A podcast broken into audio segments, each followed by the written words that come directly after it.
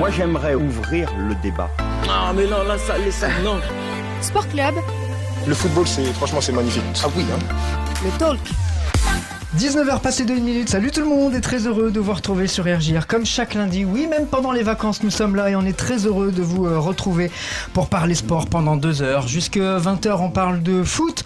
Entre 20h et 21h, on sera en mode omnisport. On va parler volley avec l'un des libéraux du Reims Métropole Volley qui a terminé en tête de son championnat en saison régulière. Il y a les playoffs qui arrivent.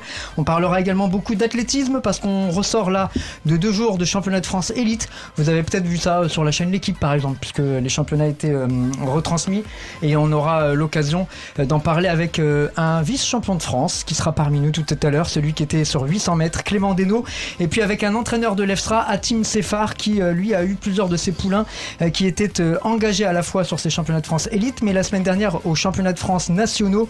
Et alors là, il y a eu aussi de la médaille d'or. Avant ça, jusque 20h, on parle foot, on va beaucoup parler stade de Reims avec euh, les deux copains qui sont avec moi en studio, même pendant les vacances, ils sont là. Plaisir d'accueillir pour de vrai en studio, il est là, Fabien, salut Salut Très heureux de te retrouver. Ah, très heureux de venir. T'as vu qu'est-ce que ça fait? Les studios n'ont pas tellement changé au Pas final. tellement changé, c'est beau. Quoi qu'il y a du nouveau mobilier. Ah oui. Non, on est bien. Alors voilà, pour ça, faut venir, pour que les auditeurs puissent s'en Ouais. rendre compte.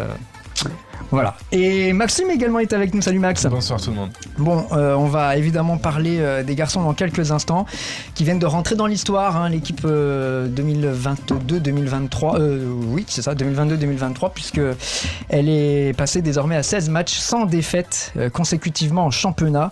Le précédent record, c'était 15. Ça datait de 1959. C'est pour vous dire quand même l'histoire, hein, que c'est pas mal. En Ligue 1, hein, s'il vous plaît.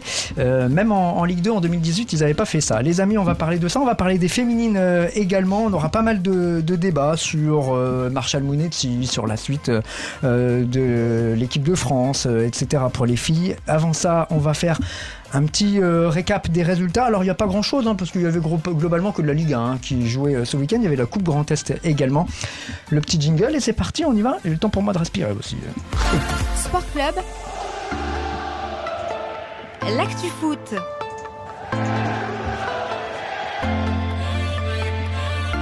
C'est Fabien qui s'en occupe euh, du récap euh, foot. Aujourd'hui, on disputait donc euh, la 24e journée de Ligue 1. Elle a commencé par une petite surprise vendredi. Il y a eu pas mal, j'allais dire de surprises, d'émotions. hein. Il s'est passé pas mal de choses Ouais. hein, ce week-end.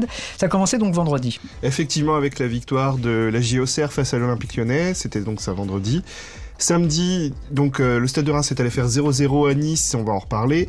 Strasbourg a battu Angers, bon, à battre Angers, c'était un peu la logique, mais Strasbourg se fait du bien donc en battant Angers 2 buts à 1. Et on passe au match de dimanche avec euh, le gros match entre le PSG et Lille avec euh, le PSG qui gagne 4 buts à 3, Monaco qui va gagner 2 buts à 1 à Brest, Lorient qui bat l'AC Ajaccio 3 buts à 0, Rennes qui bat Clermont 2 buts à 0, Montpellier qui va gagner à 3 1 but à 0, RC Lens qui se relance face à Nantes 3 buts à 1 Pas mal ça. et l'Olympique de Marseille qui va gagner à Toulouse 3 buts à 2. Voilà, dans un match animé où les Marseillais se sont fait un petit peu peur euh, en, en fin de match alors qu'ils maîtrisaient les débats en deuxième mi-temps. Au classement, c'est super serré en haut. Ouais, c'est serré en... enfin c'est serré euh, Marse- Ouais, euh, Paris, a, enfin tout le monde a quasiment gagné. Paris effectivement à 5 points d'avance. Premier euh, avec 57 points. Devant Marseille 52 points, Monaco 50 points, Lens 49 points effectivement, puis il y a un petit trou avec le 5e Rennes 43 points. Le Stade de Reims lui est 10e avec 34 points. Et en queue de peloton donc euh, 3 est actuellement 17e avec 19 points. Auxerre avec 18 points, 19e Ajaccio 18 points également. Et Angers bon dernier à mon avis déjà relégué avec 10 points. Bah voilà, ça c'est dit. Et euh, effectivement, pour Angers, ça sent le roussi, comme on dit. Et c'est pas bon non plus pour, euh, pour 3 là. hein, euh. C'est chaud Ouais. pour 3, Ouais. mais ça va être très serré jusqu'au bout avec ce match à 5 là. euh, effectivement. Ouais, 6, Les- parce que bon, Strasbourg a l'air de sortir un peu la tête de l'eau. Ouais, non, mais quand je dis match à 5, je pense euh, Ajaccio, Auxerre, 3, Brest et Ah oui, Strasbourg. t'enlèves J'ai Angers l'histoire. Angers, c'est Ok. déjà réglé, en Mm. gros. Euh, Montpellier a un petit trou d'avance, mais, euh, mais voilà, c'est vrai que c'est chaud pour ces 5 Bah, depuis le temps qu'il y a Michel Darzakarian qui est revenu, tout va mieux. C'est- Ça va beaucoup mieux. C'est quand même C'est incroyable. beau, hein. c'est que le français qu'on des idées. hein. Voilà, bah ouais, puis Strasbourg avec Antonetti, c'est pareil. Ah bah là, non, mais ça c'est magique. ça, les mecs, ils avaient fait un pas en avant, trop pas en arrière, quoi. Bon, euh, on parlait de la Coupe euh, Grand Est euh, également. Euh, Il y a Cormontreuil, enfin quasiment tout le monde est passé sauf Tinqueux. Hein. Ouais, après ça dépend de quel point de vue tu te places. Euh, Épernay donc a battu Bonny 5 buts à 1. Oui, pour les Ardennais, c'était compliqué. Cormontreuil est allé gagner face à Sedan-Bé un but à 0. Euh, Sainte-Anne a gagné au penalty face à l'entente Charleville Manille et Tinqueux a battu a été battu pardon par Métropole Troyenne 6 buts à 0. Voilà, bon là il y avait quelques classes d'écart entre euh, les Aquatinsiens et les Troyens. À noter également qu'en match amical, le- la réserve du stade de Reims a gagné 2 buts à 1 avec euh, un but de l'Australien euh, Touré qui a marqué sur penalty Ça et Noah Holm du bien ça. qui a marqué, qui a joué pendant une petite demi-heure. Noah Holm qui s'était blessé en début d'année. Merci beaucoup Fab. De rien. Tous les résultats sur plaisir. sportclub-reims.fr. 19h passées de 6 minutes. Comme on est galant, comme chaque fois. Parlons des filles pour commencer dans ce, dans ce talk de Sport Club. Il y a beaucoup de pays où les filles jouent au foot. Sport Club. Rouge et blanche. L'ouverture du score pour le Stade de Reims, il est question ici. C'est trêve international hein, euh, en ce moment pour euh, les féminines euh, du Stade de Reims et pour toutes les équipes de, de D1 euh, Arkema. L'équipe de France qui est bien partie pour faire un petit triplé hein, parce qu'elles ont battu le Danemark en tournoi de France et qu'elles viennent de battre l'Uruguay assez facilement. Quoique, je sais pas si vous avez suivi un petit peu, même sans regarder de loin. La première demi-heure était assez compliquée et c'est une Rémoise qui a ouvert le score, dites donc, le tout premier but en bleu de Kessia Bussy qu'on salue et qu'on félicite évidemment. Alors vous étiez pas là la semaine dernière. Ah oui, toi t'étais là la semaine dernière, Fabien était Quand pas là. même. Il y avait Alexandre Dabran qui était euh, avec nous et on avait déjà eu un peu ce débat euh, sur l'avenir de Kessia Bussy en bleu. On a bien senti le truc hein, quand même, hein, parce que bah, finalement, euh, une semaine après, elle est buteuse. Est-ce que finalement ça renforce un petit peu ce qu'on s'était dit la semaine dernière? Alors pour les auditeurs, auditrices qui nous rejoignent ou qui n'ont pas accédé à l'émission de la semaine dernière, on se disait, bon, elle a un profil un peu particulier, faite de vitesse, etc. Mais elle est encore un cran en dessous des Kadidiatou Diani, des, des joueuses comme ça, Katoto, etc. Est-ce que ça plaide euh, en sa faveur? C'est une équipe de France très remaniée hein, qui a joué contre l'Uruguay hein, euh, ce week-end. Alors, on, disait justement la semaine dernière qu'elle avait peut-être besoin d'une perf pour marquer un petit peu les esprits. Là, tu l'as dit, c'est une équipe euh, A ou B en fonction de, comment on voit les choses. Néanmoins, c'est euh, son premier but. C'est, je pense, un tournant dans sa jeune carrière, ne serait-ce que, que pour elle. Et effectivement, je pense qu'elle a marqué des points de par, euh, de par cette performance-là. Alors forcément, elle ne chamboulera pas la hiérarchie déjà bien établie et logiquement établie euh, en ce qui concerne les, buteuses ou en tout cas les, joueuses euh, offensives de l'équipe de France. Néanmoins, elle peut totalement s'imaginer du coup faire partie des, des prochaines échéances internationales. Il faudra parce qu'on arrive en deuxième partie de saison et on sait qu'on est déjà en train de penser à l'avenir, d'ailleurs encore plus au stade de Reims qu'ailleurs, parce qu'en championnat il n'y a plus grand à jouer. La Coupe de France est une affaire réglée désormais malheureusement pour les, euh, pour les filles. Euh, Enfin bon, il est à Lyon, mais on va voir euh, ce que ça donne. J'anticipe peut-être un peu le résultat, vous me direz. Mais est-ce qu'il faudrait qu'elle change de club? Bon, elle, a, prolongé l'été dernier. hein. Pas forcément. Après, il faut voir aussi comment elle, elle se sent. Et je pense que ça peut aussi dépendre des challenges qu'on va lui proposer. Si c'est partir pour partir et euh, être en bout de banc d'une équipe qui joue un petit peu au-dessus, mais euh, dans laquelle bah, elle n'a pas un vrai avenir, euh, je dirais, en termes de temps de jeu. Ça peut se discuter. Elle est encore jeune, on l'oublie. Et effectivement, je pense qu'elle peut devenir, elle l'est déjà un petit peu, mais elle peut, en restant une année de plus, notamment avec Sonia et d'autres, devenir de, de vrais leaders de ce vestiaire-là et de s'inscrire un petit peu plus dans, dans cette équipe-là, quitte à justement bah, monter une petite équipe de, de trouble fête pour, euh, pour l'an prochain. On, on voit que ça continue de monter en, en régime et je pense qu'il y a un besoin de continuité pour continuer. C'est un peu répétitif, mais euh, il y, a- il y a besoin de conserver en tout cas certaines, euh, certaines cadres pour euh, aller taquiner encore un petit peu plus le, le très haut niveau avec le club. Et ce serait cool que ce soit avec elle. Bah, ça serait cool. Et effectivement, tu as parlé de Sonia Houchen. Euh, Sonia, c'est Sonia Houchen, on est d'accord Oui, hein, euh, Je lis dans tes pensées. Euh, elle a joué hein, cet après-midi, ce matin, c'était à 11h euh, à Clairefontaine, il me semble, avec les U23. Euh, elle a joué deux fois une double opposition avec les espoirs de l'équipe de France contre les États-Unis. On sait que l'Académie américaine, bon, les- elles sont championnes du monde, hein, les, les Américaines. Pas mal, hein, Sonia Houchen titulaire deux fois dans la rencontre. Le premier match a été remporté par les États-Unis. États-Unis 2 buts à 0 et ce matin elles ont fait match nul, un but partout. Euh, bon, elle est sortie hein, lorsque les Bleus ont égalisé euh, Sonia Houchen, mais elle a plutôt bien tenu son rang au milieu de, terrain, donc ça c'est plutôt positif pour la suite. Elle, dont on sait, et elle est d'ailleurs venue ici pour nous le dire, elle rêve de l'équipe euh, première avec, euh, avec Kessia Bussy. Fabien, je reviens sur Kessia Bussy. Je ferme une autre parenthèse. Il y avait une autre rémoise qui a été première buteuse avec le maillot bleu, c'est Naomi Feller, qui était à Reims jusqu'à l'année dernière et qui aujourd'hui fait les beaux jours du Real Madrid et qui a donc marqué, je crois, le dernier but. Il y a eu le premier et le dernier but, mais Reims. Ça, c'est pas mal. Euh, Kessia Bussy, bon, c'est une joueuse assez racée qui va vite, qui est plutôt à droite devant le, but, qui a un, style un peu à la Thierry Henry, euh, c'est-à-dire assez grande, élancée, capable d'enrouler comme ça intérieur pied droit, qui peut être utile pour l'équipe de France. mais qui peut être utile pour l'équipe de France. Elle l'a montré effectivement avec ce but. Euh, après, encore une fois, c'est-à-dire qu'elle arrive, elle s'installe progressivement, elle va pas devenir la titulaire tout de suite.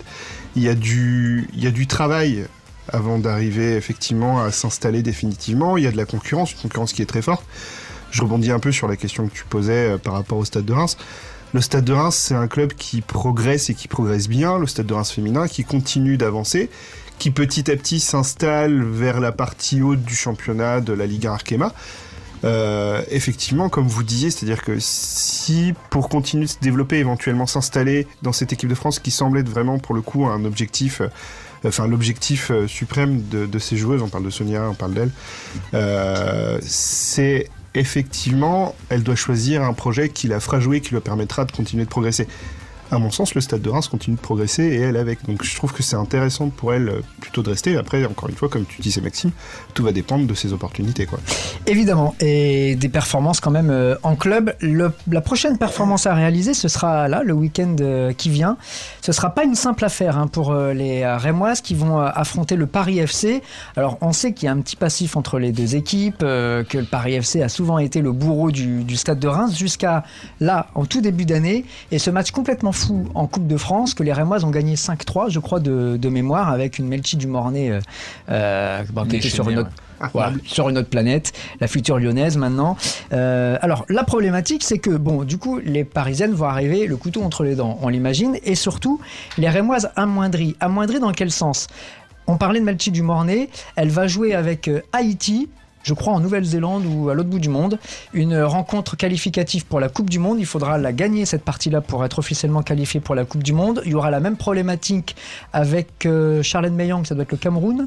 Euh, il y en a deux d'ailleurs euh, au, au Cameroun, deux à Haïti, parce qu'il y a Ketna Louis aussi. Donc c'est des joueuses qui vont arriver euh, vendredi pour samedi, quoi. Donc pas les meilleures conditions, Fabien, pour préparer une rencontre importante. On rappelle que les Rémoises, elles restent avant la trêve sur une défaite assez surprenante à Guingamp. ouais.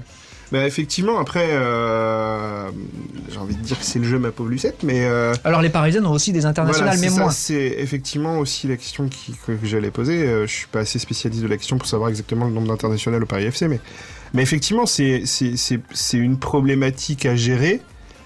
Après, euh, de toute façon, la situation, elle est telle qu'elle est. Donc, effectivement, bah, elle est- elles vont revenir peut-être un peu moins fraîches. Il y a peut-être un jet lag qui va se jouer aussi.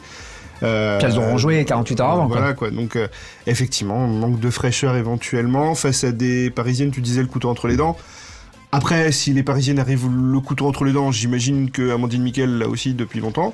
Donc, euh, je pense que les joueuses de Reims l'auront également. Donc après, bah, c'est un affrontement qui va se faire et puis on verra ce que ça donne. Mais On, on peut pas imaginer que, par exemple, c'est très cruel parce que quand on est compétiteur, compétitrice pour le coup, c'est inimaginable. Mais dire on fait une croix sur ce match-là parce que le match d'après sera tout aussi important et bon, il faudra au moins en gagner un sur les deux. Je- je- Enfin, je sais pas. Après, c'est un choix de coach. Euh, moi, j'ai toujours du mal à imaginer faire une croix sur un match, comme tu disais, quand on est face à des compétiteurs comme ça. Euh, c'est déjà arrivé, hein, on a vu des calculs comme ça, mais, euh, mais j'ai du mal à imaginer Amandine Miquel faire ce genre de calcul. Après, je peux tout à fait me tromper sur la personne ou sur l'image que je m'en fais. Non, mais- non, mais pour ce qu'on la connaît, c'est à peu près ça, mais ouais. j'ai du mal à m'imaginer en lui disant bon allez tranquille les gars on gagnera le prochain quoi. Sachant que le prochain match, c'est le fameux match de Coupe de France euh, contre Lyon, qui aura donc lieu, comme on vous l'avait dit dès le départ, hein, le samedi à 13h45, je crois, euh, à Bethny. Ouais. Chercher le nom du club du terrain, mais c'est stade de. Copa, donc euh, le stade de la réserve pour le coup du, de, de la N2. C'est inimaginable de faire l'impasse sur un de ces matchs? Alors après, tout va dépendre aussi peut-être du résultat.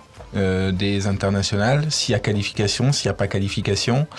Euh, ça peut être aussi à double tranchant. Est-ce qu'elles vont euh, dans une euh, forme euh, mentale qui permet d'oublier la forme physique Est-ce que du coup il va y avoir contre-coup? Parce que euh, 24 euh, ou 36 heures avant, effectivement, tu l'as dit, elles ont joué un match capital pour représenter leur pays et euh, ça sera, je pense, une fête si elles se qualifient pour la Coupe du Monde. Puis après, attention, c'est pas la même chaleur, enfin les mêmes températures. On est d'accord que voilà, c'est à l'autre bout du monde avec tout ce que ça peut impliquer de, de, de changements en si peu de temps. Je pense qu'il n'y aura pas de.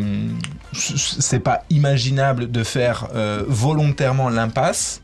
Néanmoins, euh, peut-être que Amandine Miquel, euh, en discutant un petit peu avec ses joueuses, va trancher pour elle en, voyant si tous les si justement tous les voyants sont ouverts pour qu'elle fasse une bonne prestation ou non contre le, le PFC. Alors, je viens de vérifier parce que je voulais pas dire de bêtises. Il y a Haïti qui jouera contre le Chili. Pour se qualifier, il faudra gagner. Et le Cameroun, il faudra jouer contre le Portugal de Melissa Gomez. Je ne sais pas si elle est euh, sélectionnée avec euh, le Portugal, la bordelaise désormais, Melissa Gomez, mais ça va pas être simple. hein. C'est pas euh, les qualifs pour la Coupe du Monde du coup, ça. Le, Ca- le Cameroun-Portugal, à moins qu'il y ait un. Eh ben, si, parce que c'est des barrages. me- D'accord, ok, pardon. Voilà, donc là on était sur les demi-finales de, de barrage et là on est sur des finales de, euh, de barrage. Donc euh, en plus il va y avoir quelques voyages et en plus c'est des oppositions de style hein, pour le coup. euh, Amérique du Sud, Haïti, Et c'est des matchs couperets. Europe et c'est des matchs couperets. Euh, je parlais de Charlène Meyang et la dernière et moi c'est Ngok, Monique Ngok qui est également qualifiée avec Que des Le- titulaires en puissance le presque. Cameroun. Oui, oui, c'est des joueuses qui ont beaucoup de temps de jeu avec les, avec les Rémoises. Après, Bon. Amandine Miquel était aussi consciente, c'est-à-dire qu'elle fait son recrutement à l'international, elle sait aussi que c'est des risques et elle sait aussi qu'il y a ce genre de, de moments dans la saison où ces problématiques vont se poser. Donc ça fait partie de sa gestion de son, de son équipe. Et effectivement, ce que dit Maxime, c'est pas idiot non plus, c'est-à-dire que euh, évidemment, elle va pas dire aux joueuses de lâcher le match, quoi. Mais euh, elle sera peut-être euh, moins intransigeante si ça se passe moins bien, quoi. Absolument. Euh, affaire à suivre. Donc euh, Reims Paris FC, si vous voulez encourager euh, l'équipe rémoise, ce sera à Bethany là aussi, euh, et ce sera aussi à 13h45 face au Paris FC. Horaire un peu particulier hein, pour euh, regarder du football, mais bon, euh, il sera intéressant d'aller encourager les filles. On se souvient de ce match complètement fou. Il y avait un partout à la pause, je crois, euh, au mois de janvier en coupe face au Paris FC, et ça s'est fini en 5-3. Voilà, donc c'est- souhaite la même chose. on souhaite un peu de spectacle. 19h passées de 18 minutes. Les amis, on va parler un petit peu des, des garçons parce que bah, là, il y a eu moins de spectacle. hein. On parlait de spectacle il y a quelques secondes. Là, pour le coup, il y en a eu un petit peu moins. Mais euh, à Nice, quand même, le match est un peu rentré dans l'histoire du euh, stade de Reims. On en parle tout de suite. Je le dis, on fera pour un mieux. C'est un challenge intéressant. Sport Club. L'attaquant anglais face au gardien. La prise d'élan, la frappe et le but de Falarin Balogun On a assisté à une belle deuxième période. Le mot n'est pas trop fort. Planète Stade de Reims. Alors dans le jingle, on commente effectivement un penalty de Folarin Balogun, sauf que celui-là, il était au fond. C'était en tout début de saison et il avait un petit peu plus de réussite, le malheureux Folarin Balogun qui a donc euh, raté la possibilité pour le Stade de Reims de s'imposer un but à, zéro. J'ai envie de vous poser une question euh, très simple, euh, Fabien, Maxime. Maxime, je commencer par toi. Est-ce que ce match doit offrir des regrets au Stade de Reims? Parce que, bon, on va revenir un peu sur l'analyse après de la rencontre, mais il y a eu demi-temps hein, quand même. Il y en a une, une pour chacun finalement. La deuxième était plutôt rémoise avec ce penalty raté. Est-ce que ce match doit offrir des regrets ou finalement, bon, un match nul à Nice euh, Alors c'est forcément frustrant euh, après coup parce que tu l'as dit, il y a des faits de jeu qui font que Reims a eu des possibilités, euh, peut-être même des possibilités plus franches que Nice au final de, de s'imposer. Néanmoins, est-ce qu'avant la rencontre, tu n'aurais pas signé pour un point là-bas? Peut-être. On rappelle statistiquement que depuis le temps que Didier Digard a pris la tête du- de l'OGC Nice, c'est 5 victoires et avant ce match-là, un match nul, désormais 2 et les deux contre la même équipe, le Reims. Stade de Reims. Et 2-0-0. Et 2-0-0, Et deux deux matchs 0-0. plutôt infâmes. Ouais, au match, au match aller, il y, avait, il y avait eu quelques occasions aussi, mais bah, il avait manqué de- Puis il faisait, d'efficacité. il faisait un peu froid. Oui, alors ça, par contre, je te confirme. pas. On- on- Il faisait plus froid à On l'a commenté dans des situations un peu périlleuses. C'est peut-être pour ça que j'en garde pas un grand souvenir. Ça aide. Mais euh, non, mais déjà c'est bien de ne pas perdre contre, ce- contre ces équipes en forme. Je pense que en ce moment c'est un petit peu complexe de jouer effectivement les Toulouse, les Nice, ces équipes qui ont bien repris euh, l'année 2023 et le, le post euh, Coupe du Monde. Mhm. Reims en fait partie forcément, mais c'était une, une belle opposition de, de dynamique et justement. euh, bah, Reims a existé. On pouvait se poser la question, loin de, loin de ses bases, est-ce que l'équipe va exister? Est-ce qu'elle va pas nous refaire un match comme, euh, comme contre Auxerre ou comme contre Toulouse à l'extérieur Et Will Steele l'a dit un petit peu en, en après-match, bah, ils ont moins de facilité et peut-être moins de supplément d'âme à l'extérieur qu'à domicile, ce qui peut s'entendre. Ce qui était un peu l'inverse en première partie de, de saison. hein. Les Rémois avaient du mal à domicile, à Delaune, et ils gagnaient à l'extérieur. Là, il y a eu une bascule depuis, depuis 4-5 matchs. C'est vrai que bah, Delaune est, est plus rempli, Delaune chante plus, Delaune pousse plus, et, euh, et les Rémois sont aussi euh, bien meilleurs et bien plus engagés euh, à domicile qu'à l'extérieur. Donc, je pense qu'il y a un effet de synergie dans tout ça. Et pour revenir à ta question de base, effectivement, il peut y avoir des regrets. Je pense qu'on parlait du, du degré de, de compétitivité juste, juste avant avec les filles. Là, si- forcément, c'est des compétiteurs, donc qui aura des regrets. Néanmoins, on peut pas dire que c'est un mauvais point. Euh, Fabien, euh, c'est un bon point, on l'a compris, mais est-ce que ce penalty doit donner des regrets au, au stade de Reims? À Balogun déjà? À Balogun, forcément, Mais surtout non, quand on est compétiteur comme voilà, lui. ouais. c'est ça, non mais c'est ça. Bah, évidemment, encore une fois, t'as un pé- enfin, t'as- t'as le penalty qui te donne le 1-0, potentiellement la gagne, tu le mets pas. Enfin, je sais pas exactement scientifiquement le pourcentage de penalty marqué et de penalty raté, mais t'as plus de chances de la mettre au fond que de la rater. Mais ouais, Et, euh, et du coup, effectivement, t'as as ce regret-là de ne pas avoir mis ton penalty. Mais euh, désolé pour ceux qui voulaient des débats ensanglantés ce soir, je vais encore être d'accord avec Max. Euh, si tu moi le premier, hein, je suis un peu embêté là. non, hein. mais si tu. C'est-à-dire que si, si tu, si tu demandes à, à n'importe qui, que ce soit public au stade, si on signe pour un, un point du match nul, euh, je pense qu'il y a 75% des gars qui le signent, quoi. Alors, est-ce que. Oui, pardon, Non, vas-y, j'allais tu dire intervenir. un petit, euh, en fin d'émission, on fera un débat Arsenal pour ceux qui aiment le sang. Euh, Voilà Restez là sur le signal. Voilà. Ça reste du rouge et blanc. voilà, et puis le point central, c'est Balogun. Exactement. Tu le connaissais d'ailleurs, Balogun, toi qui suis euh, l'équipe d'Arsenal Balogun qui, qui, qui est monté, qui est monté en puissance, qui était, qui faisait partie des, des next big things euh, d'Arsenal, qui devaient être les, les, les prochains grands, qui a eu du mal à confirmer Arsenal, qui a été prêté, qui s'est refait, qui se refait la cerise là. Après, moi, très sincèrement, c'est-à-dire qu'il fait une excellente saison et j'ai aucun souci là-dessus. Dans la communauté des fans d'Arsenal, ça s'enflamme très très fort, mais, euh, mais moi, je pense pas qu'il ait le niveau d'un Arsenal actuellement qui joue le titre et qui va, qui va Alors attention, qui a il est jeune, jouer hein. les premiers. Oui, non, mais il- pas de souci, il est très jeune. Il y a du monde devant encore. Je pense, à mon sens, qu'il y a du monde devant. Je pense que ça va être une bonne opération financière pour Arsenal à Ça, l'arrivée. ça a l'air quand même, parce que moi je me souviens quand Mais- il avait signé à Reims, il est prêté, on le rappelle, Ouais. hein, par Arsenal. J'avais regardé ses stats notamment dans les équipes de jeunes, que ce soit en équipe de jeunes ou euh, club ou euh, sélection euh, nationale anglaise, il battait tous les records. hein. Il est quand même au-dessus des temps de passage de tout le monde. hein. Bien sûr, bien sûr, mais il y en a combien des joueurs que- qui éclataient tout le monde puis qui après ont un peu disparu parce que le passage au niveau, c'est le passage au niveau. Oui, bien sûr, mais, euh, mais, lui il euh, était encore au-dessus de ces standards-là. bien sûr, mais je pense que c'est un très très bon joueur. Après, je suis pas persuadé que l'année prochaine, il, il, il ait la possibilité. En fait, je, je vais parler différemment, je vais te dire les choses différemment. Pour lui, dans le développement de sa carrière, Il faut encore un se stade retrouver, de- se retrouver en troisième attaquant, sachant qu'Arsenal joue à une pointe, se retrouver en troisième attaquant du Stade de Reims, je suis pas persuadé que soit le, euh, d'Arsenal, pardon, je suis pas persuadé que ce soit le meilleur des calculs pour lui.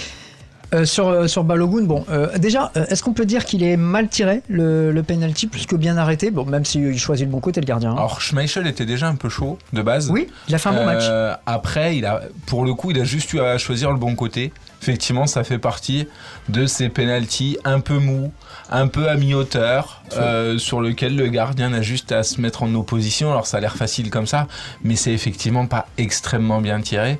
Là où peut-être il peut y avoir des regrets, c'est sur le second ballon, où entre Maolida et euh, j'allais dire. Nketiah, justement, mais Balogun, euh, Balogun veut se rattraper, ne voit pas Maolida, qui lui est euh, plein fer sur son bon pied et qui allait, je pense, casser la cage, et il l'envoie au-dessus. Et, enfin, ben, il est très mal placé hein, pour le coup Balogun, hein, parce qu'il est pas du tout sur ses appuis, il est en déséquilibre. Il est en euh, bout de course, enfin, il est encore dans son échec. C'est compliqué. Mais c'est l'instinct du buteur qui parle. Ah bah, je Oh, pense bah qu'il ne oui. voit rien d'autre que le ballon euh, à ce moment-là et, et il va au bout de il va au bout de son truc. On pourra pas lui reprocher tant il a tant il participe aussi et tant il pèse euh, d'habitude et même encore euh, même encore là même si effectivement c'était plus compliqué euh, avec Dante et Todibo Encore que, j'ai trouvé qu'il faisait quand même pas mal de misère à Todibo, un Todibo qu'on a connu quand même euh, très très très très fort ces dernières semaines dans les autres matchs. Donc, euh, donc non, je je suis un peu de l'avis de, de Fab d'ailleurs sur son développement de carrière. Décidément, il se passe un truc entre Même vous. hein. si euh, je trouve que l'écart avec Nketiah n'est peut-être pas si grand que ce qu'on peut le dire. Nketiah étant le numéro 2, Gabriel Jesus numéro 1, Ouais. même si ça peut évoluer un petit peu avec les blessures des uns et des autres. Nketiah à Leeds faisait peu ou prou les mêmes performances que Balogun au stade, mais en première ligue. Alors l'aspect première ligue change peut-être un peu le regard, mais je pense que j'ai confiance en Arteta qui a l'air de bien gérer les jeunes. Ouais. Donc euh, je suis pas sûr qu'il y aura juste une bascule financière à- et qu'il a sans doute euh, une carte à jouer à un moment donné à Arsenal. Bon, on lui souhaite la meilleure carrière et du reste, la Oui. meilleure fin de saison avec le Stade de Oh, Reims. S'il revient faire plaisir à Arsenal, moi je suis content. à la fin, hein. Si, si, me euh, tromper, hein, je si. Gunners et, et Stade de Reims pouvaient trouver une solution pour une deuxième année euh, je en allant que- chercher l'Europe. Je remarque que Casper Schmeichel aime bien faire chier Arsenal. Ici, Oui, bon, les gars. il embête beaucoup de gens hein, quand même, parce que c'est quand même un, un- un bon gardien comme son père euh, Oui. l'était déjà. Euh, je, je reviens sur le match nul et la notion d'ambition et de frustration après ce match nul. Euh, Est-ce que ça montre quand même l'évolution des ambitions du Stade de Reims depuis l'arrivée de Will Steele sur, euh, sur le banc? Euh, Est-ce qu'il y a vraiment euh, cette possibilité-là, cette problématique de dire tiens, d'être déçu à Nice, de faire 0 à 0 ça montre quand même que on est monté d'un cran.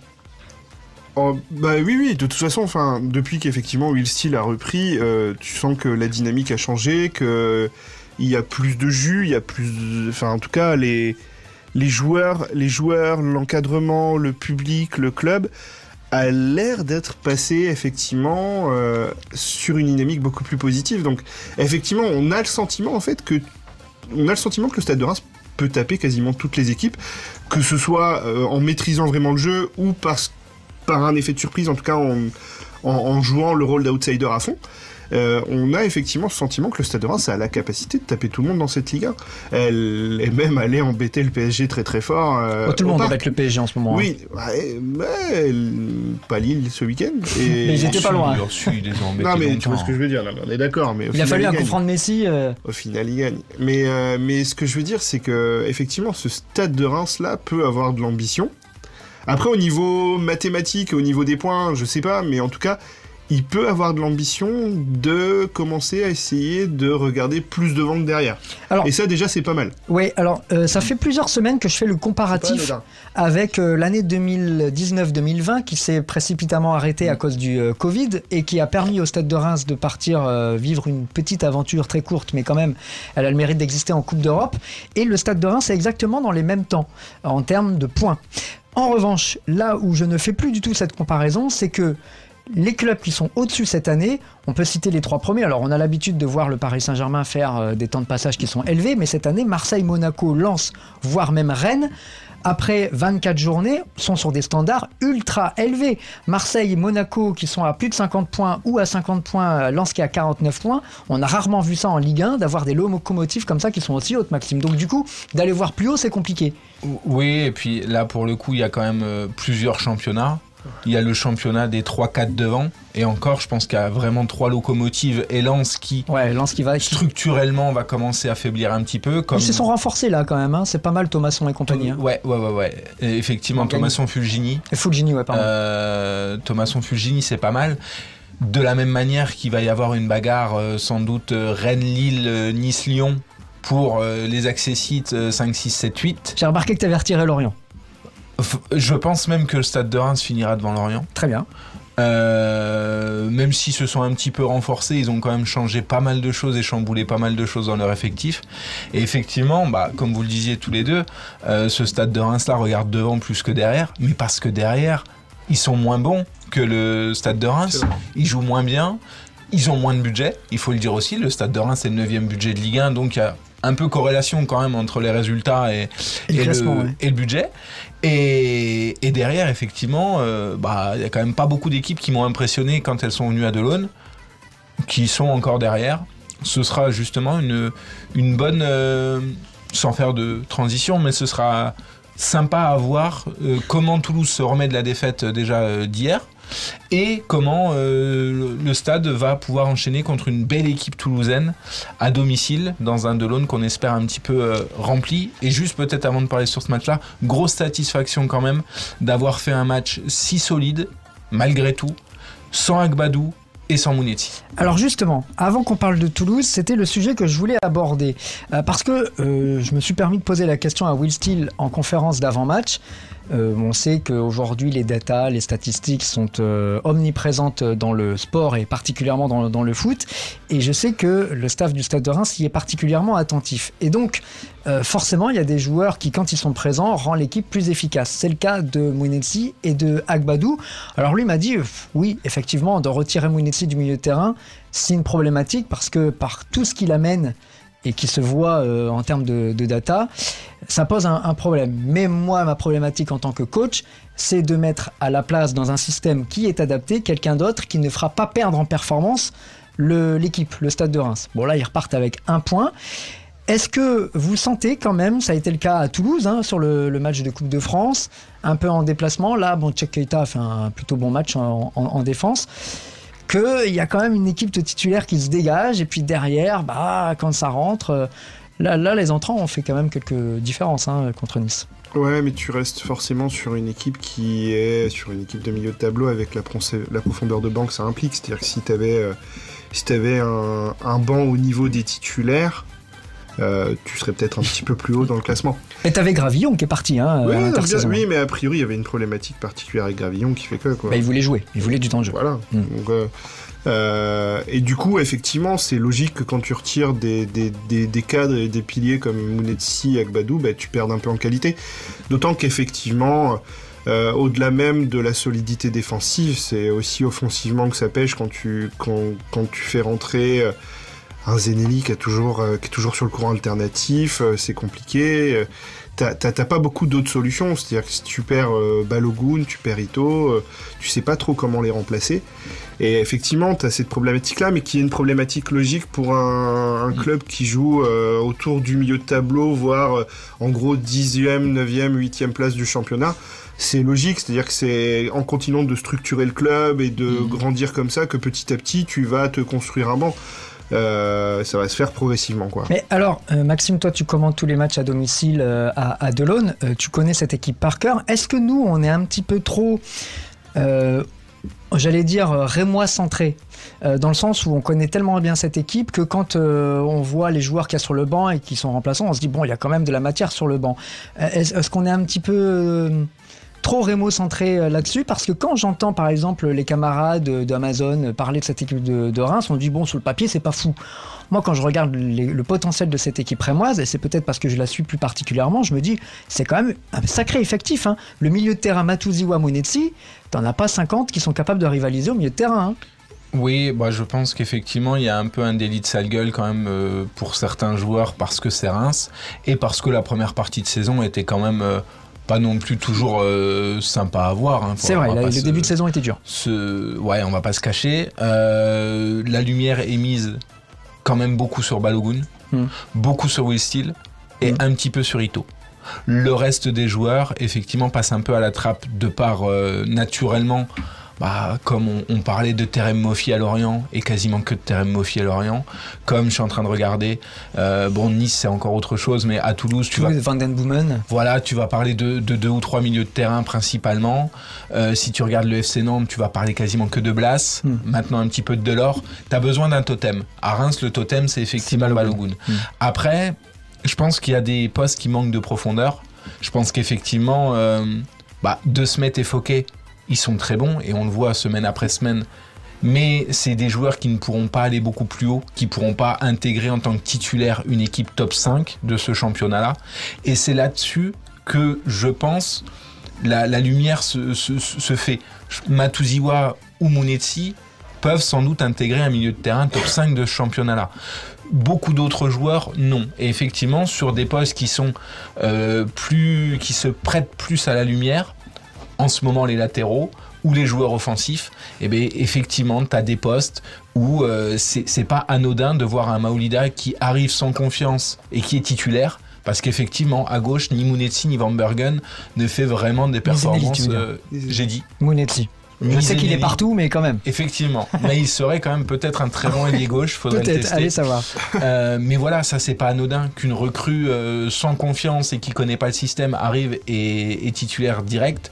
C'est quand même un signe que les deux derrière ont pas non plus. euh, Et puis, moi, il y a une question, c'est euh, c'est sans doute Martin Adeline qui peut-être aurait pu euh, prétendre, prêté, hein, on le qui rappelle. été prêté euh, entre lui et, et Cajuste. Bon, effectivement, Flips a pris ce rôle de numéro 10, est très bon, ça enlève une place. Mais euh, tu parlais de profondeur, effectivement. Il a besoin de jouer, le petit Martin Adeline, c'est aussi pour ça qu'il est prêté. C'est Alexandre Drabran l'a bien dit la semaine dernière. Je pense que Will Steele voulait 16, 17, 18 joueurs, pas plus, et partir en, mission avec un, une équipe. euh, c'est le modèle du, stade de Reims qui a toujours fonctionné jusque-là, où en partie. Euh, Hugo Ekitike a d'abord été prêté dans un club euh, au Danemark, à Vélier, euh, avant de, de- de finir au Paris Saint-Germain aujourd'hui, avec euh, la difficulté qu'il connaît en ce moment. Mais il est quand même au Paris Saint-Germain. Il a fait une saison incroyable avec Reims, en ratant la- quasiment la moitié des matchs quand même. Oui. Euh, Ilan Kebal était parti à Dunkerque, je crois, avant de faire une première partie de saison incroyable l'année dernière avec Reims. Ensuite, il s'est un peu effondré. Je crois qu'au Paris FC, c'est un peu compliqué pour lui en ce pas moment. Mais titu, ouais. mais mais il y a plein d'exemples comme ça qui montrent que ce modèle-là fonctionne finalement pour le Stade de Reims. Oui, oui, non, mais c'est pas une, critique de la politique et je pense qu'effectivement, même pour les, joueurs, euh, c'est bien de jouer. Je pense que Martin Adeline, il doit euh, sans doute s'éclater en étant titu bon, dans une faible équipe de Ligue 2, on va pas se le cacher, mais, mais d'être titu, c'est des jeunes qui ont besoin de temps de jeu aussi. Mais, euh, mais oui, à certains postes, sur certains postes, il y avait trop de concurrence, en l'occurrence ces postes au milieu de terrain.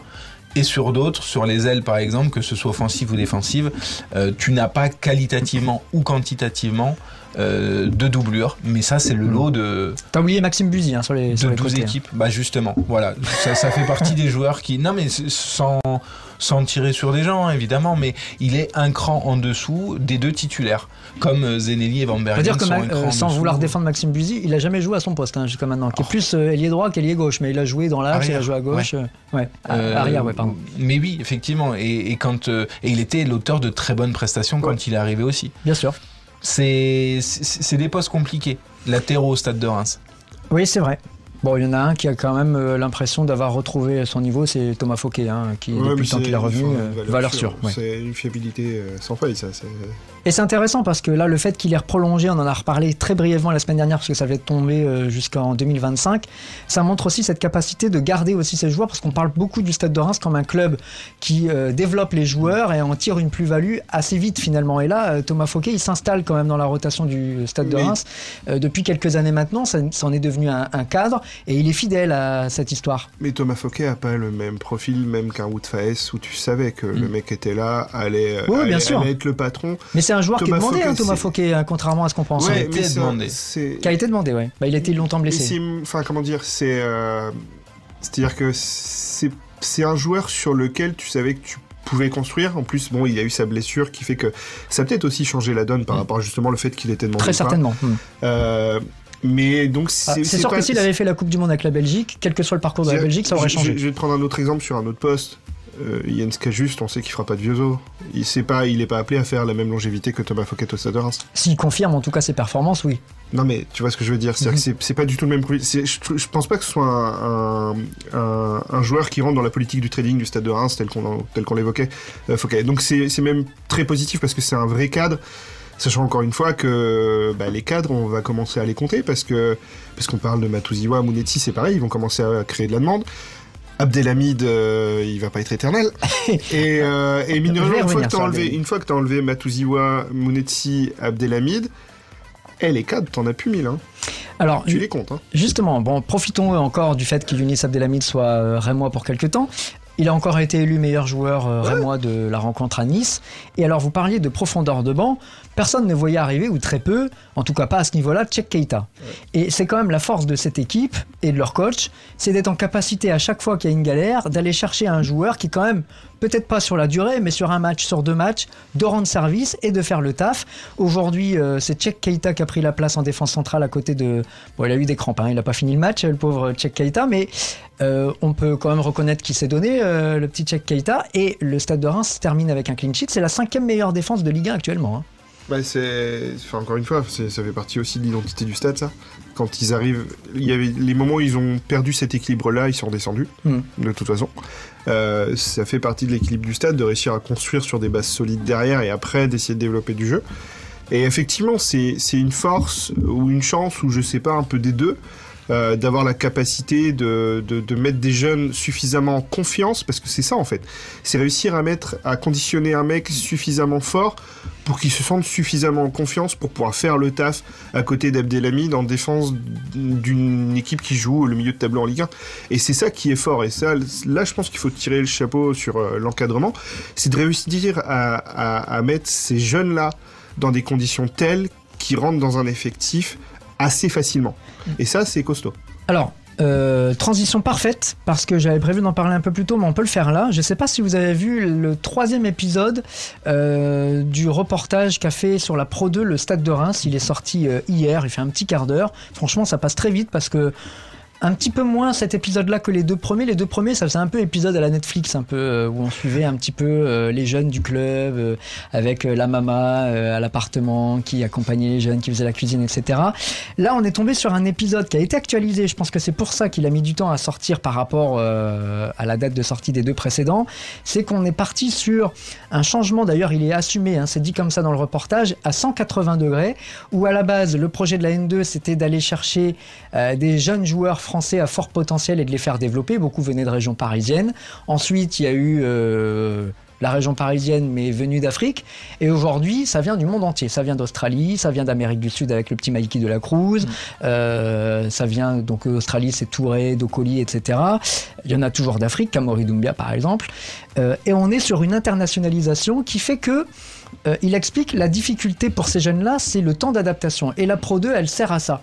C'est de les intégrer évidemment euh, au stade de Reims, au jeu, au foot, à la française, à l'européenne, mais aussi à la vie en France, à parler français, à chercher des produits dans les magasins, dans les centres commerciaux, qui sont pas ceux qu'ils trouvent d'habitude dans leur pays, enfin, etc. Cette adaptation-là, elle est hyper importante et elle est pas facile. J'ai une question idiote. Est-ce que c'est pas aussi l'expérience féminine qui a, qui a aidé euh, et a, et a préparé aussi cette Ah, c'est une, c'est capacité une vraie bonne question, Parce sais que rien. pour le coup, c'est vraiment la méthode aussi d'Amandine Miquel d'aller chercher des joueuses de partout. Ouais, alors pour des raisons de- différentes. Pour Oui. Amandine Miquel, la raison elle est économique, c'est-à-dire que les joueuses françaises étaient trop chères, donc elle a été chercher une. Mais la manière de les accueillir, de ce que tu disais, c'est-à-dire comment gérer la vie quotidienne, qui plus est avec là pour le coup des joueurs plus jeunes, Ah oui, ils sont très euh, jeunes. plus jeunes avec cette adaptation, euh, il y a quand même une expérience au stade de Reims qui est là, même si c'est avec les féminines. Est-ce que ça n'a pas aussi aidé un peu ces joueurs-là? C'est-à-dire qu'il y a, il y a un modèle qui existe et qu'on peut voir, et justement, en plus, le modèle est juste à côté, quoi. Alors oui, ça c'est. un- Alors là pour le coup, il faudrait poser la question au bord Ouais, du stade ouais, de Reims parce que seuls eux ont, ont la réponse. À un moment, il est question, il y a, il y a- bon, je vais pas spoiler le, le documentaire parce que à vous de le, de le regarder. euh, vous allez le trouver sur YouTube, le lien euh, est sur le site du stade de Reims. Euh, mais effectivement, il y a un moment, il y a un lien qui est fait avec euh, la gardienne Alvarado euh, du stade de Reims féminin qui vient du Mexique et qui quand elle est arrivée s'est retrouvée un peu paumée. Et en plus de ça, footballistiquement parlant, devait prendre la suite de Fallon Tellis Joyce, qui était l'américaine qui, était demandée par tout le monde. Maxime, c'est vrai que cette politique-là, elle est hyper intéressante. Bon, elle n'est pas révolutionnaire en soi, mais elle est à la fois risquée et à la fois très intéressante. Oui, alors pour faire un, un retour en arrière, c'est vrai que c'est pas la première fois que le Stade de Reims tente de faire venir des joueurs étrangers, Mais pas aussi jeune. pas aussi jeunes et pas dans les mêmes conditions. Et c'est vrai que bah, c'est dit déjà dans l'autobiographie, et c'est un peu comme ça qu'on a aussi l'avant-après de l'autobiographie du, du président. Ce n'est pas que du football. Exactement, disponible un peu partout, encore. Euh, mais euh, ouais, c'était le moment un peu pub. euh, bref. On n'a pas Euh, donné d'argent pour. Hein. C'est vraiment de la pub gratos. Non, non, on va recevoir de l'argent contre, par contre. C'est un autre débat. Est-ce qu'il faut citer trois autres bouquins Les vôtres? Euh, non, ça Non, on, on peut en citer un autre, mais. Non, non, non, l'instant promo est terminé. Mais euh, effectivement, quand on, on peut repenser aux, aux Brésiliens, à Attar, Eliran Attar, Euh, l'Israélien, bien sûr. aux Géorgiens, Le Danois, euh, Elbeck, Euh, Max Albeck, ouais. Max Albeck. euh, les Géorgiens, je me euh, souviens plus son Kankava, nom. pardon, Oui, ce qui est Jabba pas, Kankava. euh, qui est peut-être pas géorgien. Si, si, les Si, Géorgiens. les Géorgiens. Mais ils venaient d'Ukraine. Euh, voilà, il venait de Dniepro. Euh, bref, tous ces joueurs-là ont connu à court ou moyen terme des soucis d'acclimatation et ne sont jamais euh, vraiment devenus ce qu'ils devaient être. Aujourd'hui, tu l'as dit, dans les premiers épisodes, on voyait un encadrement différent, une façon de les gérer différemment et justement une intégration plus jeune pour que ces joueurs-là n'aient peut-être pas l'exigence du très haut niveau tout de suite et euh, le besoin d'être performants tout de suite et puissent dans la durée euh, eh bien juste se confronter à la vie euh, en France les produits, enfin ce que, tu as très bien dit d'ailleurs, la vie courante, et puissent derrière se développer. Et l'un des meilleurs exemples, c'est peut-être aussi, euh, on parlait tout à l'heure des prêts, euh, le jeune Embo, qui est défenseur central, Mustapha Mbo, ouais. qui à Serein, euh, là en Belgique, est en train de tout casser, qui a failli être prêté à Metz en Ligue 2 euh, sur la fin du mercato, justement parce que Metz avait besoin de se renforcer, mais avec un titulaire. Donc on est quand même passé d'un joueur qui est parti de euh, temps de jeu en N2 à titulaire en D1 belge, à potentiellement titulaire dans une équipe qui a des ambitions en Ligue 2 pour sans doute revenir cet été et peut-être être intégré, euh, l'an prochain euh, dans le groupe pro. Voilà, c'est à mon sens ce que ce qu'imagine en termes de dynamique le, le, le board du, du stade quand ils euh, prennent ce genre de joueurs. Euh, ça, c'est intéressant parce que finalement, c'est peut-être toute la différence entre la réflexion euh, de la politique d'un club quand on est en interne et la vision euh, très immédiate d'un supporter qui, lui, est déjà en train de se dire je prends l'exemple des attaquants. Mince, euh, Boulaïdia est parti, on n'a plus personne. Puis Ekitike est arrivé. Mince, Ekitike, on l'a laissé partir pour 30 millions à Paris, on n'a plus personne. Et boum, Balogun arrive. Balogun, on sait qu'il est prêté, on est déjà en train de s'enquérir, de savoir qui va le remplacer derrière. Mais en fait, il est peut-être déjà là. C'est peut-être Kamori Doumbia, en fait, euh, le futur attaquant du Stade de Reims, qu'on n'imagine pas aujourd'hui euh, avec une telle réussite. Mais finalement, on n'imaginait euh, ni Boulaïdia, ni Rémi Houdin, ni Ego Ekitike performer comme ils l'ont fait avec le, Stade de Reims. Ben, on, on parle beaucoup, on parle beaucoup du trading euh, au Stade de Reims, mais il y a aussi malgré tout une politique qui est intelligente derrière, avec effectivement ces jeunes joueurs, en, soit en formation, soit en post-formation. Euh, euh, là, la, la, la Pro 2 euh, est quand même une jolie pépinière de talent. Après, à voir si effectivement ils ont définitivement le talent pour intégrer le Stade de Reims, ou si c'est pour être tout simplement bah, des joueurs qu'on va vendre, avec aussi des retours euh, par la suite. Mais mais, mais effectivement, c'est-à-dire que tu, tu vois que au-delà du trading, il y, a, il y a des stratégies à plus, enfin, il y a plusieurs cordes à l'arc, quoi. Et effectivement, ta question, elle est, un- elle est intéressante, elle est intelligente sur euh, la réflexion de l'après. Euh, Balogun, où on peut déjà effectivement penser par exemple à Kamori Doumbia ou à d'autres. Et, et Ouais, on n'oublie pas qu'il y a toujours Kaiser Hulse, hein, qui est dans le coin. hein. Ouais, ouais. Mm, ouais. Mais ça montre quand même, euh, ça montre quand même que le, le club réfléchit à plusieurs niveaux et ça c'est plutôt intéressant. Tu parles du supporter. Mais le C'est support- le- c'est non, c'est- mais que je c'est pas une c'est critique, que- c'est normal qu'ils Ouais, réfléchissent comme oui, ça. hein. mais même, c'est-à-dire que le supporter, il réfléchit pas plus mal que nous en fait. C'est ceux qui crient très fort qu'on entend et c'est là où on dit le supporter, on le résume à cela. J'imagine qu'il y a une majorité de supporters qui, qui réfléchissent et qui regardent le club de manière un poil plus objective que, que d'autres. C'est vrai que euh, Twitter est un miroir très déformant. ah, hein. c'est, c'est une caisse de résonance énorme. hein. Et du coup, euh, du coup, effectivement, tu vas avoir des fois des mouvements, tu vas te poser des questions. euh, moi, encore une fois, qui suis pour le coup euh, totalement objectif sur le Stade de Reims, puisque je suis pas du tout supporter, je vois le Stade de Reims progresser d'année en année. Je vois le Stade de Reims qui travaille, qui se développe, qui réfléchit à des trucs. Alors, je suis pas d'accord avec tout. Moi, par exemple, la politique du trading, je suis pas, je suis pas son plus, grand défenseur. Force est de constater qu'actuellement ils sont dixièmes, ils fonctionnent bien et qu'ils arrivent à se développer et que ça va aussi ramener des choses, qu'ils arrivent à attirer un mec comme Balogun, même en prêt. C'est pas anodin non plus, dans le sens où c'est quand même un joueur qui vient d'Arsenal, avec un potentiel de développement important. Donc si Arteta le confie à un club, ça veut dire aussi qu'il compte sur quelque chose. Cela dit, on Ça- avait, ça on avait, il y avait une jurisprudence chez Viojo qui venait de Liverpool. ouais. Bon, ça n'a pas marché. Ouais, mais, c'était pas le même niveau. Bah, à l'époque, on l'espérait. espoirs, en tout cas. On l'espérait au début.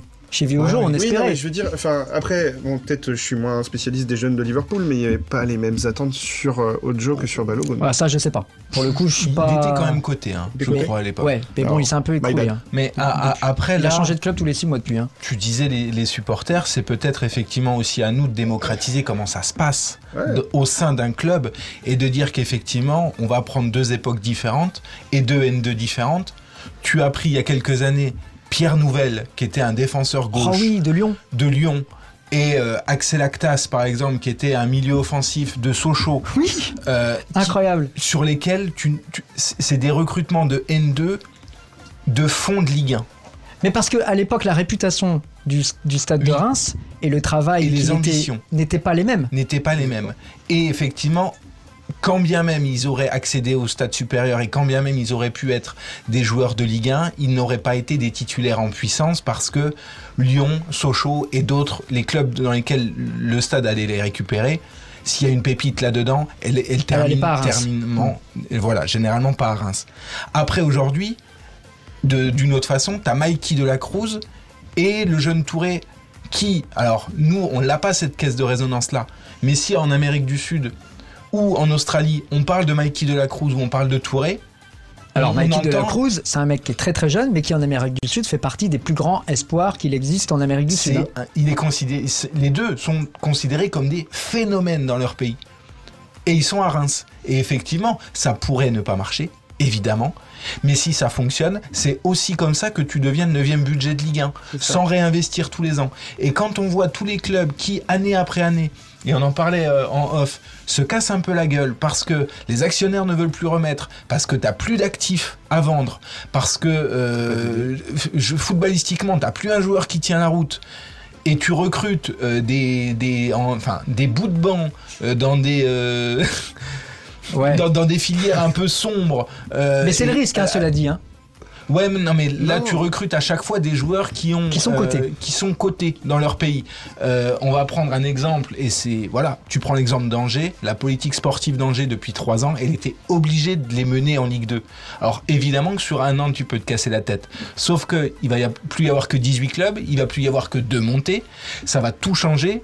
Les droits télé vont être redistribués, la part du gâteau pour chaque club va grossir, et c'est comme ça Et l'écart va se creuser encore plus. et l'écart va se creuser encore plus. Alors évidemment que j'entends, oui, mais on joue pas de titre. La Ligue 1, elle se résume pas à un titre, surtout quand l'État du Qatar détient un club. Non, puis enfin, t'es le stade de Reims. Et voilà, donc tu, peux pas jouer, tu peux quoi. pas jouer le top 3. Mais aujourd'hui, sans, sans aller jusque-là, euh, ces prospects-là, le Stade de Reims a acquis quand même le respect de ces agents-là, de ces, ces Mais- clubs-là. Aujourd'hui, quand il y a un super joueur dans ces clubs-là, on f- le Stade de Reims fait partie des clubs auxquels on pense pour aller euh, les Le- envoyer le- en formation. Le stade, En de. Reims, le stade de Reims, contrairement à il y a quelques années, fait partie des clubs crédi- crédibles quand tu es un jeune joueur où aller jouer, te développer, te montrer. Et ça, c'est une victoire du stade de Reims et c'est Et avant extrêmement ça, important. euh, parce qu'on n'en parle pas, mais il y a les installations qui jouent aussi. Et En plus, évidemment, enfin, je veux dire, quand on a commencé Sport Club ici, c'était les Tionnettes, c'était des préfats pourris Ah là-bas, ouais, c'était terrible qu'est-ce que j'en ai fait des piscine, confs quoi. de presse là-bas, c'était mais- génial. Mais non, mais c'est vrai, tu, tu vois la mesure, la mesure, à quel point depuis 10 ans le club a progressé, c'est quelque chose qui a du sens. Et les spécialistes, les mecs qui sont dans le football le voient, les agents le voient, les joueurs le voient. Et ce que dit très intelligemment Max aussi, c'est Il qu'effectivement... se passe vraiment un truc aujourd'hui. hein. Mais je crois que, bref, il y a un hôtel y qui est réservé il y déjà. un after, Et, bien euh, bref. Et euh, il y a, en gros, l'idée, c'est que effectivement, quand tu vas prendre tes joueurs en Australie, en Amérique du Sud, que tu vas prendre Cajuste en Suède, tu vas, tu vas montrer aussi. Tu vas montrer aussi à l'étranger que ton club il commence à monter et que c'est pas un club déconnant où aller jouer quand t'es un joueur en développement. Et ça, ça a du sens et c'est extrêmement important parce que derrière tu construis une image aussi. Et juste, je pense qu'il faut dire, c'est que quand tu construis la N2 actuellement, tu te bats avec Salzbourg, enfin avec le groupe Red Bull, tu te bats avec les géants anglais, tu vas te battre avec l'Ajax ou avec le PSV. Ouais. Alors, Il y a quelques années, les prospects t'allais chercher, je vais pas te dire que tu te battais avec Le Havre et Istres pour les récupérer, mais ça n'avait pas la même, euh, tu- n'avais pas du tout la même on concurrence. va avoir tous les Normands et les gens de la Côte d'Azur qui vont nous, Ouais. nous appeler. Non, si c'est les Le gens de remonter, 20 en 000 plus. habitants qui vont t'embêter, c'est pas grave. Alors, il y, a- il y a quand même un risque euh, à ça.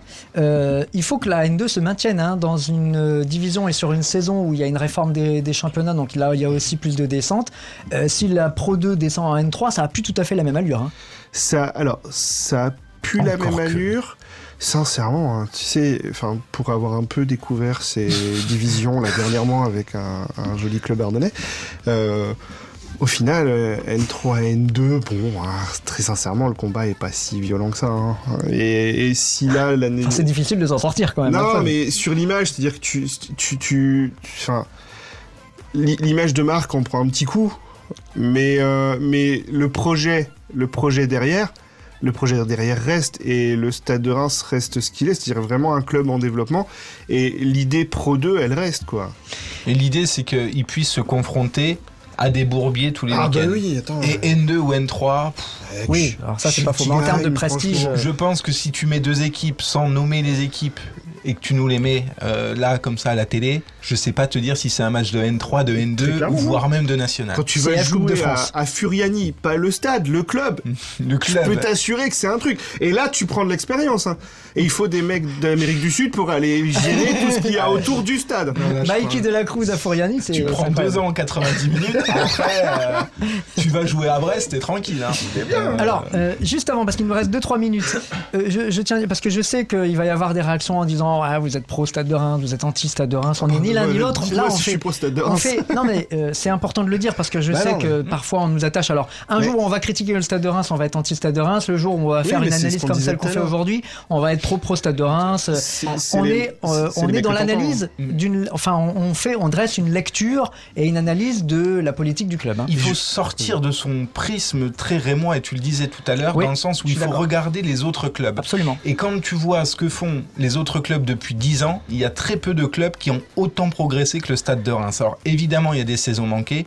Évidemment, parfois, tu végètes un peu entre la 10 et 11e, tu fais des 0-0 dégueux, mais c'est le lot de tout le monde. Et je voyais, il y a encore deux mois, tout le monde euh, critiquer, entre, entre guillemets, toute la politique sportive et tout ce qui a été fait en disant, mais regardez, à Lorient, on se régale. Lorient, l'année dernière, ils passent à ça de la Ligue 2.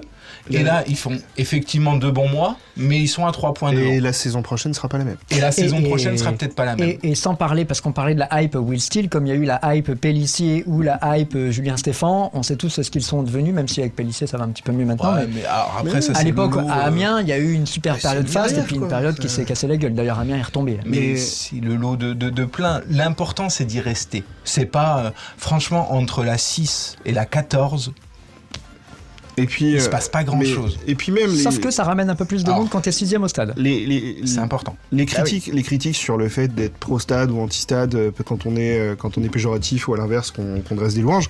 Enfin encore une fois, moi je suis objectif dans le sens où je fais une émission toutes les 22 lunes. Euh, je veux dire, pour le coup, on a quand même là. C'est la lune rousse. Non, mais on a quand même là une discussion qui est une discussion de fond. C'est-à-dire qu'on n'est pas en train de, de tabler toute une analyse de, sur toute une saison sur le match contre Nice.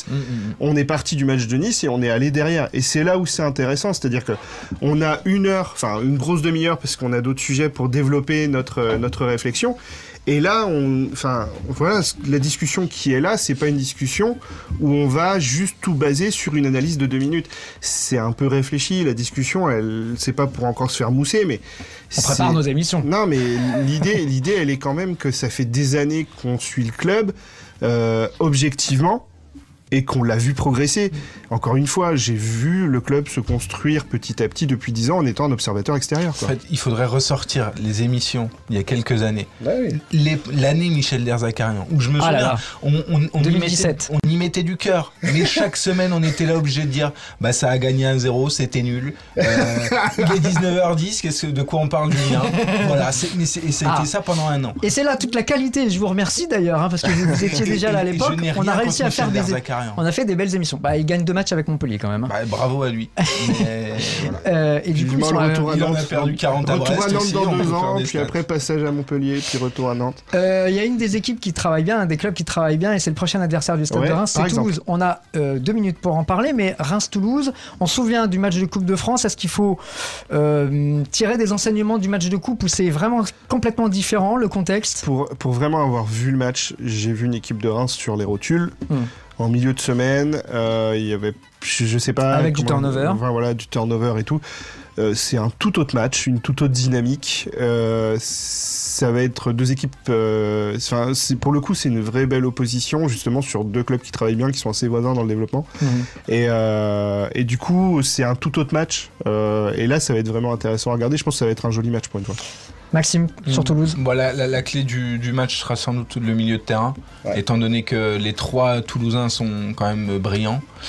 Les deux Rémois ne le sont pas moins, voire trois si on ajoute Flips, Il y a une semaine d'écart, donc l'énergie dépensée contre Marseille, on oublie. Hein. je pense. Et je pense que de toute façon, ça va pas laisser euh, beaucoup de, de traces parce que ouais, c'est un match qui. Ils ont cru pendant une petite heure quand même. C'est un match qu'ils ont dominé en première mi-temps mm, enfin, dans laquelle ils ont eu des situations, mais où quand Marseille a, a fait tourner, Marseille a déroulé contre contre Toulouse.